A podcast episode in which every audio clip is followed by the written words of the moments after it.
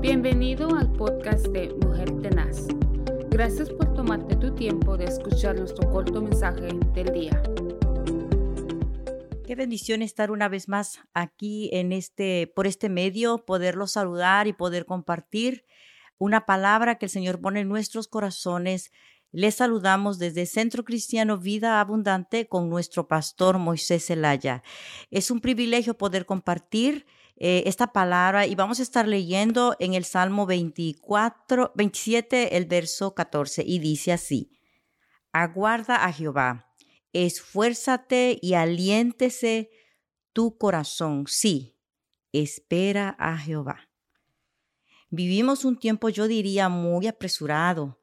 Todo es rápido, los días corren de una manera que no nos alcanza para hacer todo lo que queremos y como que no nos estresa vivir así, ¿verdad? Los días son más cortos, no cabe duda. Dios nos dice en su palabra, espera. Y nadie quiere hacer eso. También tener esperanza de conseguir alguna cosa que se desea. Que no entre la duda, mi amigo, oyente, mi hermano, que nos escucha a través de este medio, no abramos puerta para que entre nada de eso. Si aún espera que sus oraciones sean contestadas, Dios las va a contestar. Solamente su palabra dice que espere, espere. Yo creo que el Señor a través de esta palabra nos manda a tener paciencia, ¿verdad? Y confiar que servimos a un Dios todopoderoso.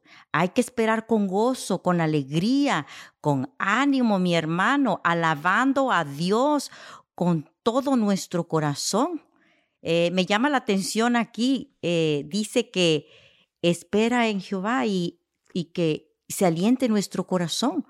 ¿verdad? Entonces, ah, cuando dice que se aliente tu corazón, esto quiere decir que nuestro corazón necesita ser alimentado a través de Dios, a través de su palabra, a través de pensar que nada es imposible para Dios.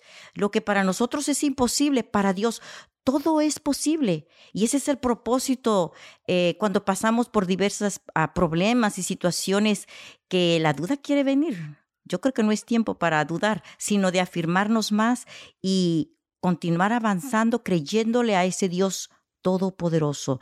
Si nuestro corazón está sano y espera con gozo las promesas del Señor, todo estará bien.